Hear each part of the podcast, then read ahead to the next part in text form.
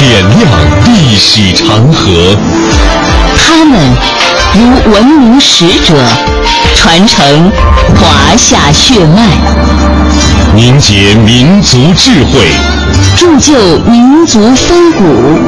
请收听《香港之声》中华人物。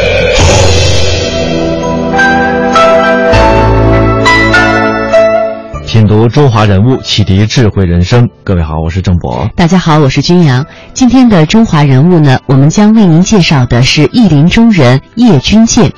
话说，在伦敦《泰晤士报》上曾经发表过一篇文章，当时的题目是“布伦斯伯里学派里的一个中国人”。文中的开头第一句话是这样说的：“英国文学史的第一个章节，在叶君健这个人身上浮现了出来。”叶君健是湖北人，一九三六年毕业于武汉大学外文系，一九三八年在武汉国民政府军事委员会政治部第三厅从事国际宣传工作。同年参加发起成立中华全国文艺界抗敌协会，在香港主编英文刊物《中国作家》，任重庆大学、中央大学、复旦大学教师。一九四四年，他应聘赴英，呃，担任中国抗战情况宣讲员。在剑桥大学英王学院欧洲文学研究员。一九四九年，他回到祖国，历任辅仁大学的教授、文化部外联局编译处处长、中国文学副主编、中国作家协会书记处书记、中外文学交流委员会主任。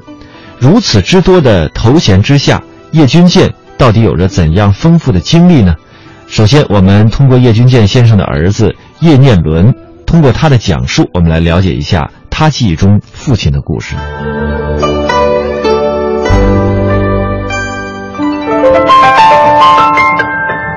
一九一四年，叶君健出生在湖北省红安县。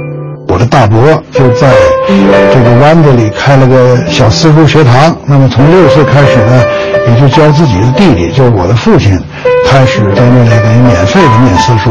那么十四岁的时候，就把他接到上海去了。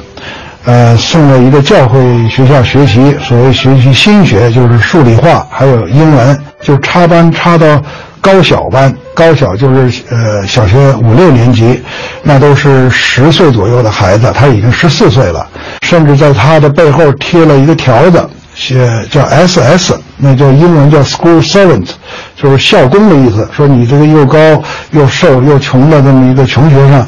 呃，不配来学这些东西，呃，只能当我们的校工。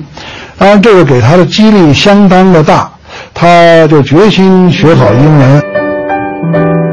一九三二年九月，叶君健考入武汉华中大学。第二年，因为生活困难，他以插班生考入教学质量很高、生活费却是最便宜的国立武汉大学。在大学时期，叶君健发表了小说《岁暮》。这部用世界语创作的小说，后来编入他的世界语短篇小说集《被遗忘的人》，于1937年在上海出版。在这本书之前，我国还没有一个用世界语创作的整本文学作品。岁暮写了一家农民因为日本的侵略家破人亡啊逃亡一路上的这个遭遇，传递中国人民受欺压受压迫的这个呼声。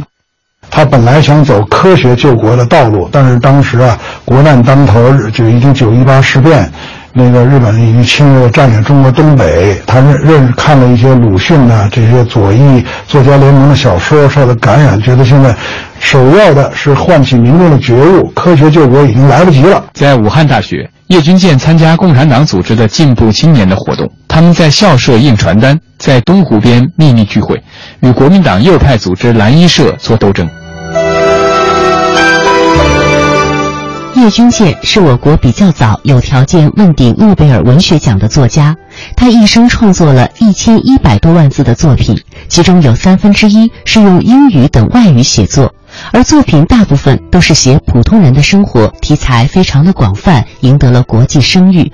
很多诺贝尔文学奖获得者都写文章介绍他，比如冰岛著名的作家、诺贝尔文学奖获得者。霍尔杜尔，还有已故的挪威作家协会主席、剧作家汉斯，丹麦著名的女作家莫尔克等，都致信叶君健，或者亲自为他写的书撰写序言。推销《原之死》的作者，美国著名的作家阿瑟·米勒对叶君健的作品更是评价极高。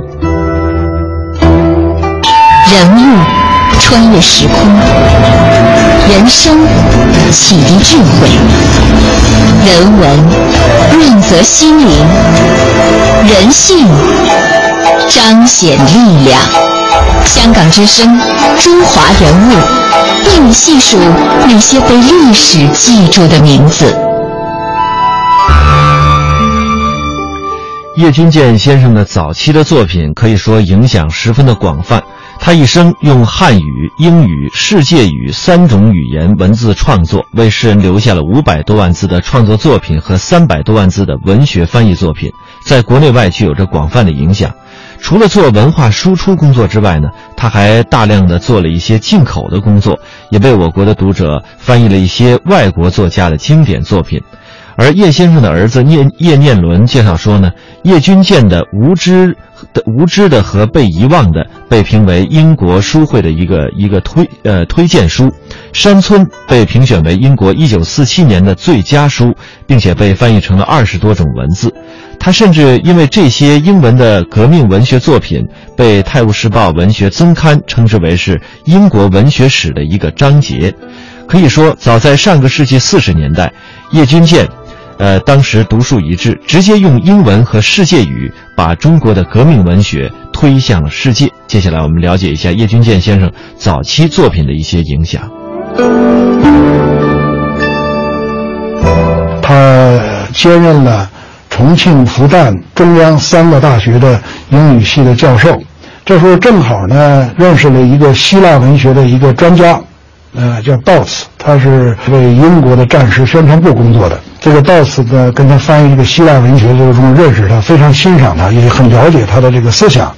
就说我这次来中国还有一个任务，就是找一个中国的知识分子，外语也相当好，到英国去宣传中国人民的抗日战争，因为中国当时跟英国是同盟国。接待叶君健的是英国战时宣传部中国抗战宣传组的负责人伯纳德·弗罗德。一九三八年，他还是牛津大学的学生，带领世界学生联合会到武汉和延安访问。叶君健那是在政治部第三厅工作，负责翻译和接待工作，两个人已经是好朋友了。由他们安排在英国各地。每天演讲两次，到兵营、学校、教堂、医院各行各界服务他们军民的抗战，一直到一九四五年抗战结束，他一共在英国全国各地进行了六百多次演讲。那么在晚上住的小旅馆里边，是不是晚上我来翻译和写一点小小说，也在从文字上再进一步的介绍中国人民抗日，补充。我白天讲的这东西，加深这个英国大众的对中国抗日的理解，所以他就开始在旅馆里边写小说。呃，我在英国就开始陆续的发表了。叶君健用英语出版了多部小说，作品反映的是中国社会一群普通人的生活变化。他成为中国作家中唯一直接用英语、世界语等文字出版过多部小说的人。其中，《山村》被英国书会评为1947年7月英国出版的最佳作品。不久，美国纽约普特兰出版社也出版了美国版本。《山村》在世界各地被翻译成十多个国家的语言文字，并在挪威、瑞典、意大利、荷兰、西班牙等二十多个国家出版。英国著名世界语诗人威廉·奥尔德将该书译成世界语出版后，被国际世界语协会列为东西方文化丛书。作为世界语的经典著作，他们这个作家呢，分两大派人，一个就是阳春白雪，单纯追求高雅文学的人；还有一类呢，就是关心民众疾苦的民俗文学的人。他在思想感情上跟另一派民俗派作家也很接近。其中最有名的，被英国称为二十世纪三大文豪的，叫 J.B. Priestley，这个人就相当于我们中国的老舍。后来有名到什么程度呢？就是每星期六的晚上，大英广播公司有两个人广播宣传抗战，一个就是丘吉尔首相，一个就是这 Priestley 这个作家。在国外，他们认为作家产生对社会产生深刻影响的文学家，要比政治家影响更大。每个周末，我父亲演讲完了以后，就在贝斯利在英国的怀特岛的家里，到他家里去过。最后他说，叶君健这个人，把他亲切的称为我家庭里的中国成员。小说《山村》是叶君健的代表作之一。一九八七年，由西安电影制片厂和湖北电视台拍摄成十集电视连续剧。《山村》描写的是中国社会普通人民群众在共产党领导下革命故事。西方一些著名的文学出版社主动出版《山村》等一系列作品，甚至在几十年后再版。他们没有把叶君健的这些小说当作是政治宣传品，而是高层次的文学作品。这是中国现代和当代文学史上一个有意义的罕见的现象。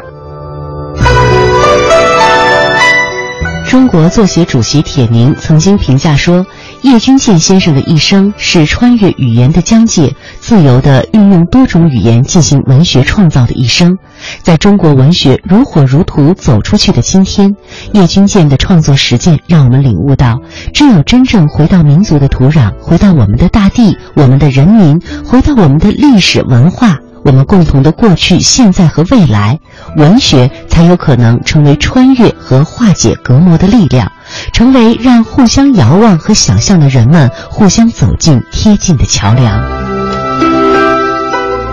人物穿越时空，人生启迪智慧，人文润泽心灵，人性彰显力量。香港之声，中华人物。为你细数那些被历史记住的名字。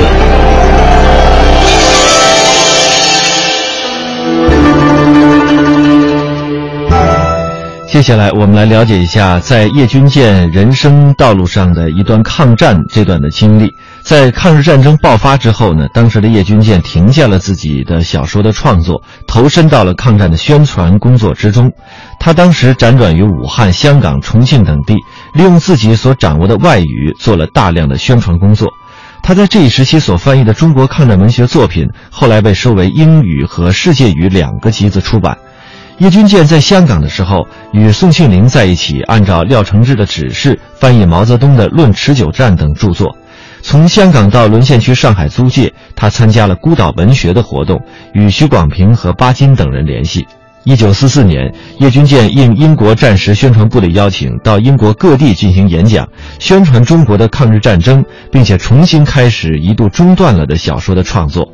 在抗日战争胜利之后，叶君健在英国剑桥大学进修的期间，他用英语创作了短篇小说集《无知的和被遗忘的》《蓝蓝的低山区》长篇小说《山村》《他们飞向前方》等等。这些作品都是出于向国外读者解释中国的目的而创作的，而这一目的正是抗战。一九三七年。叶君健加入了中华全国文艺界抗敌协会，并且是发起人之一。叶老师抗日战争开始不久，就参加了当时中国抗敌文艺协会，他也是发起人之一。他的笔名叫摩尔。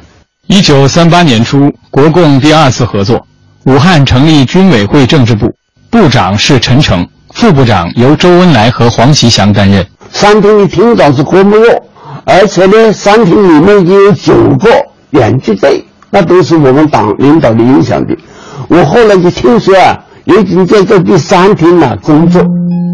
表面上呢是和国共合作底下的一个国民党的一个部门，还是国民党的人多，但是有少数的一些个左翼的这些个抗日的知识分子，而且就是说外语才华很多的。所以，主要的目的就是争取国际友人对中国抗战的支援。那么他们来了，首先跟政治部第三厅接触，比如说白求恩，比如说史特莫莱，比如说著名的荷兰导演伊文斯，呃，斯诺什么，当开开始来都跟他们接触，然后就这很多人就到延安去访问，说或者帮助中国的革命。那么当时在政治部第三厅是很少的外语人员，其中我父亲是一个，就是负责这些接待工作，从口译、笔译、做广播等等。一九三八年十月，武汉失守后，叶君健与内地文化界人士来到香港，继续做抗战的对外宣传工作。叶君健当选为香港文协候补理事。香港大学中国文学教授许地山，在他的半山小洋楼里，经常与叶君健、娄师仪或戴望舒聚会。在香港呢，他的工作呢是在《世界知识》当编辑，也是宣传中国的抗战。呃，另外呢，为了进一步争取国际的支援，把中国呃要求抗战的呼声传递出去，他们就办了一个英文的杂志，叫《中国作家》，就把中国的抗日的这些文学作品翻译成英文，拿到马尼拉去出版。另外还出一些延安解放区的抗日的小册子，是通过宋庆龄、通过廖承志转到他们这些人手里边。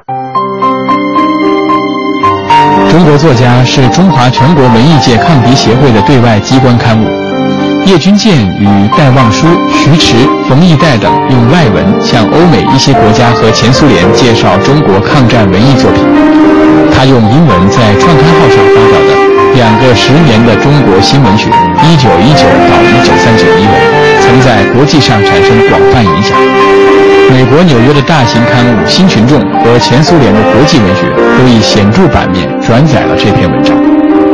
这一时期，叶君健还在位于九龙的陶行知文化学校担任文学科教员。不久后，曾任美联社驻武汉记者爱泼斯坦也来到了香港。他为宋庆龄在香港主持的中国保卫同盟的英文刊物《新闻通讯》工作，叶君健在第三厅工作时就与他相识。爱泼斯坦，他后来也留了中国，成了中国的入了中国籍，成了政协的常委。那么他们两个人，这个一个是。从中文翻译成英文，最后爱泼斯坦，呃，把英文给整理润色一下，最后拿到国外去发表。当时环境据说是很艰苦，租了个房子，平常就在厕所的那个马桶坐在那马桶上边，完了前面搭一块板儿，就进行这些翻译工作。三十年代末四十年代初了，那个时候就毛主席的著作没有向外公开这种，他就翻译《论持久战》等等。很保密的，还不是公开的。为了翻译成外文，向国外介绍毛主席的著作，所以那时候在香港他就主持这个工作，他亲自翻。叶君健是第一位把毛泽东的《论持久战》《新民主主义论》等著作及解放区出版的一些抗日小册子翻译成英文，使外国读者了解中国抗战情况和中国共产党的抗日主张。一九三九年，叶君健经越南河内到达昆明，与沈从文、白平街、陆旦、陆慕天相会。在昆明，他翻译了参加中国抗战的日本进步作家陆地更反映日本人民生活的三幕剧《三兄弟》。到重庆后，经爱泼斯坦的介绍，叶君健凭着英文版的《战时中国短篇小说集》，被重庆大学聘为英文系教授。这时他年仅二十五岁。后来，他又担任中央大学英文系教授，同时兼任复旦大学外文系教授。溯华夏五千年，英才辈出；激扬文字，书写风流；跌宕声韵，记录千秋；征战沙场，气吞山河。这里是香港之声，中华人物。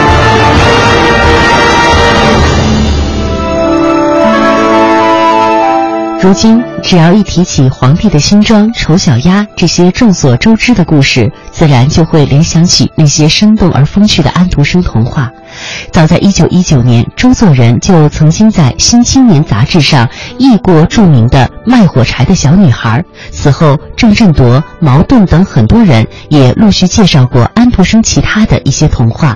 但是他们都是从英日文转译过来的，真正从丹丹麦文翻译并系统全面的介绍安徒生童话的，那就只有叶君健了。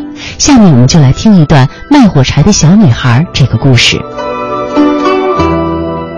卖火柴的小女孩，天气冷得可怕，天。下着雪，黑暗的夜幕开始垂下来了。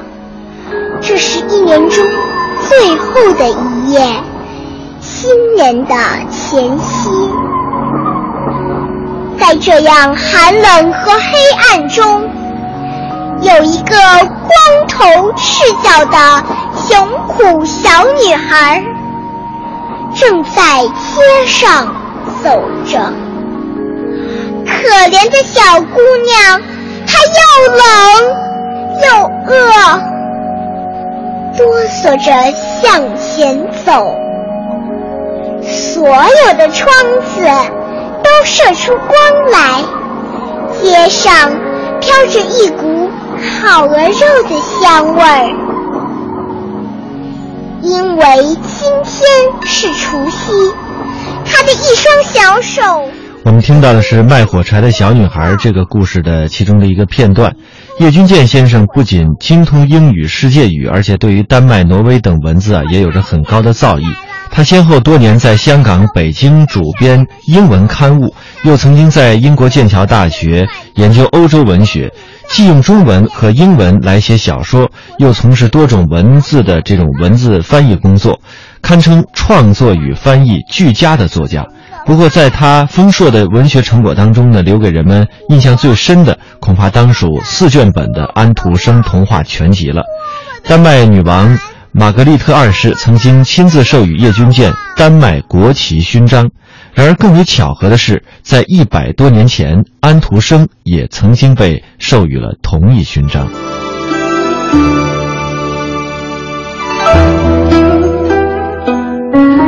叶君健翻译了艾斯库罗斯的《阿伽门农王》，托尔斯泰的《幸福家庭》，波尔多尼的《扇子》，梅里美的《加尔曼》等作品。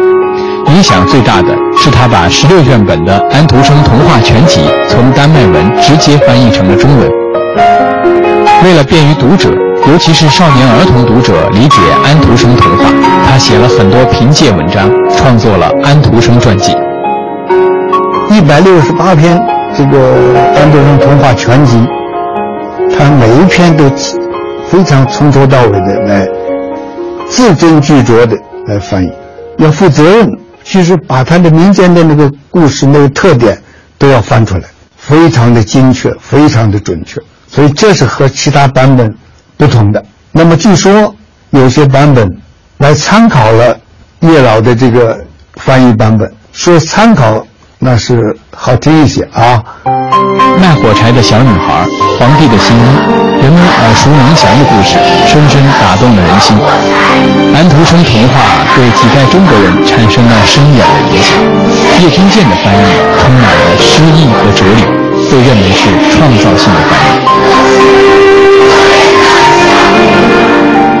什么叫创造性的翻译？就是比原文还更有哲理，还更有诗意，还更有意义。比如说，简单举举一个简单例子，安徒生有一个名篇叫《小人鱼》，小人鱼，他原著也叫《小人鱼》，别人翻译都叫《小人鱼》。那我父亲把这个片名就翻成《海的女儿》，这个诗意和意境就跟《小人鱼》就不一样了，这就叫创造性的翻译。叶君健对安徒生作品的热爱，可以说他是融入到作品的意境里去了。他这个评论呢，非常的有意思的，就是随着。国家政治形势的变化，它的评论是不一样的。在文化大革命以前，那个极左的形式，他把安徒生上升为像一个无产阶级作家似的。所以在文化大革命中，所有的西方文学全都静止了，就安徒生没静止。文化大革命以后，这个安徒生他还其本来面本来面目，他是一个民主主义者，他是一个善良的人，他信上帝，他根本那时候还不知道马克思是谁呢，根本不知道无产阶级是谁。安徒生童话全集，作者花了四十年完成了创作，叶君健这项翻译工作前后也用了四十年。一九八八年，丹麦女王呢又授予他一个勋章，这个勋章呢是很高级的一个勋章，叫丹麦国旗勋章，就是奖给对丹麦有功的所有的丹麦和外国人。这也是文学史上或者翻译史上独一无二的例子。就是安徒生生前，因为他创作的这个童话，当时的丹麦国王同样受到一个国旗勋章。他死后一百多年以后，在中国。这个一个翻译家也是同一本书翻译成中文，受到同样得到同样一个勋章。他的目的也是为了中国亿万儿童们做贡献，这一点冰心曾经说过。我们要向叶君健看齐，他不仅是翻译安徒生话，他还翻译了很多国家的孩儿童作品。中华人物，今天我们带您走进的是译林中人叶君健。明天节目我们再会。明天再会。